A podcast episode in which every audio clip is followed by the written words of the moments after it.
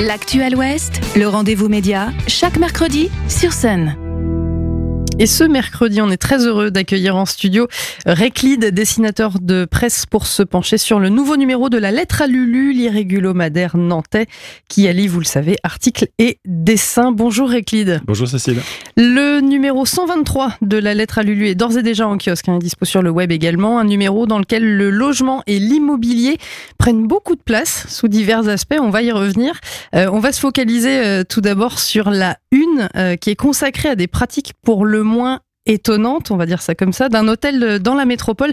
Je vous laisse nous décrire euh, ce dessin de une, Réclide. Oui, euh, c'est un dessin signé Oli Buret, euh, donc euh, je peux peut-être le montrer à la caméra. Mais oui, absolument, puisque cette, cet échange est filmé. je, le, je le décris, donc il s'agit d'un marchand de d'un marchand de biens qui qui donne qui fait visiter à une famille vraisemblablement dans le besoin des logements et ces logements sont en fait des poubelles de tri sélectif avec chacune est dotée d'une petite boîte aux lettres et d'un écriteau alloué et il leur dit pour la déco, nos architectes d'intérieur vous feront un prix d'amis.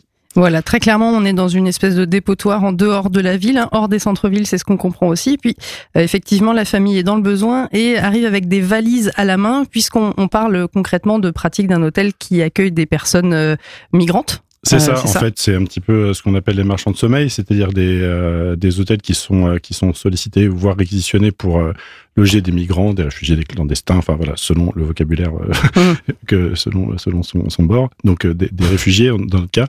Et euh, effectivement, ce, ce service étant rendu, euh, derrière, c'est euh, c'est euh, voilà, c'est assez misérable comme condition d'accueil, comme condition d'hygiène, comme euh, De comme sécurité, promiscuité, aussi, comme ouais. etc. Et tous les prétextes sont bons pour euh, pour fliquer les, les résidents.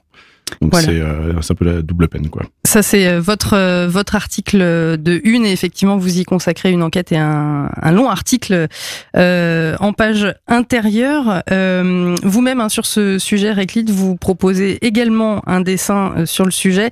Là, on a une référence très claire. Oui, Qui est merci. affiché. Oui, oui, bah, je, évidemment, ça fait penser aux Thénardier, à Cosette et aux Misérables. Hein. C'est voilà, je rappelle que les Misérables dans le livre, c'est les propriétaires, hein. c'est pas les miséreux qui sont logés. Donc les Misérables, donc c'est une, c'est c'est la patronne de l'hôtel.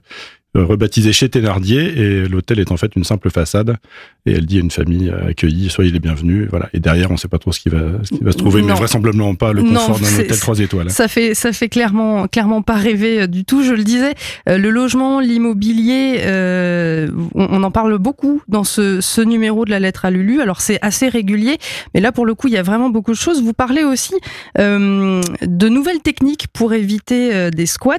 Ça s'appelle la protection par occupation. C'est parfaitement légal. Hein.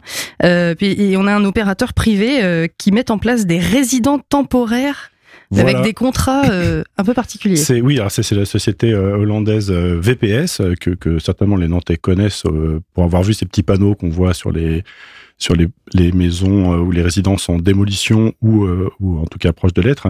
Et donc l'idée c'est que euh, ils contournent un petit peu le, le- la nécessité d'avoir des baux pour proposer des contrats d'occupation qui sont plafonnés à 200 euros. Là aussi, euh, donc euh, le public Parce que c'est la loi. hein. parce que c'est la loi. Voilà. Donc, qu'ils peuvent, ils peuvent pas faire, faire payer plus cher, sinon ça ça. devient un bail et donc ils sont à la limite, euh, voilà, comme comme souvent. Et, euh, et là aussi, c'est pour loger bah, des, des des gens euh, plus ou moins sans papier, euh, des étudiants sans le sou, Des précaires, des ouais. précaires qui peuvent se faire dégager littéralement du jour au lendemain. Mais là encore, dans les conditions même de ces contrats d'occupation, euh, ils peuvent être fliqués à tour de bras. On peut débouler chez eux n'importe quand, qu'ils soient dans leur lit ou alors dans la salle de bain. Ils, peuvent font pas ce qu'ils veulent. Hein. ils peuvent pas recevoir des Non. amis, ils peuvent pas faire de bruit, ils peuvent, etc., etc. Ils peuvent pas s'absenter de nuit de suite. Enfin, des conditions vraiment de gardiennage, en fait. Donc, c'est du, gardiennage euh, ubérisé, on l'a appelé comme ça. Mm. Et, euh, et c'est vrai qu'à Nantes, on en voit énormément, puisqu'il y a, il y a, il y a- voilà, c'est un marché de l'immobilier extrêmement tendu dans la, dans la métropole. Et, euh, et tous ces interstices, en fait, de, entre, entre la, le, le permis de construire la- et la démolition euh, créent un véritable marché euh, Pour qui- ce qui- type de société Pour ce type de société qui est une vraie aubaine, quoi. C'est, c'est pour eux, c'est tout bénef. Et en plus, je vous parle même pas de ce qu'ils peuvent facturer en. ils facturent par exemple le kit euh, pour les détecteurs de monoxyde de carbone. Il est facturé aux occupants. C'est-à-dire que c'est 200 Pour être sûr euros. de ne voilà. pas, se, de pas euh, être victime du monoxyde de carbone. Par exemple, mais, en, on pourrait considérer que pour un propriétaire normal, en fait, cet C'est équipement est obligatoire. obligatoire. mais là, c'est les locataires, enfin, locataires entre guillemets, les, les, les gardiens ubérisés qui payent eux-mêmes ce- cet équipement. Donc Ouais. tout est bon dans ces, dans ces deux articles-là, enfin qu'on explique en détail, c'est tout est bon pour exploiter jusqu'au bout euh, la précarité, l'attention sur le logement et un certain catégorie de population. Donc c'est assez, c'est assez répugnant moralement. Enfin, soyons clairs. C'est voilà. Globalement, quand on parcourt les, les pages de Lulu sur ce numéro-là encore, on, a effectivement moralement quelques questions. le temps passe très vite, donc on va pas, on, on, va pas non plus rentrer en détail évidemment dans tous les articles, mais j'avais envie de souligner aussi que bah, sur ces questions de logement, vous posez aussi la question des nouveaux programmes de promoteurs immobiliers qui, par des calculs de surface, ou en tout cas des choses très précises, eh ben, réussissent à ne pas avoir euh, le, le, pourcentage de logement social obligatoire. Voilà, bah là encore, on est sur les lignes jaunes ou rouges mm. ou euh, frontières du, du, de la légalité ou de la légitimité. Euh, quand on est à moins de 1000 mètres carrés, ben on a, on a moins d'obligations qu'au-dessus. Même à 999. Comme par hasard, voilà.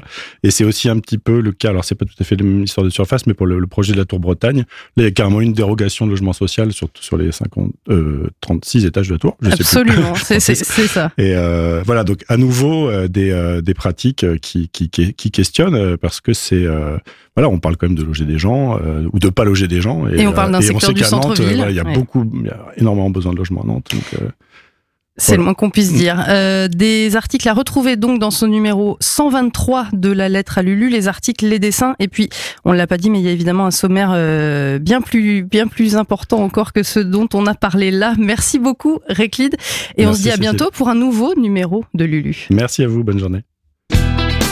Le rendez-vous média, en podcast et en vidéo sur myson et le sonunique.com.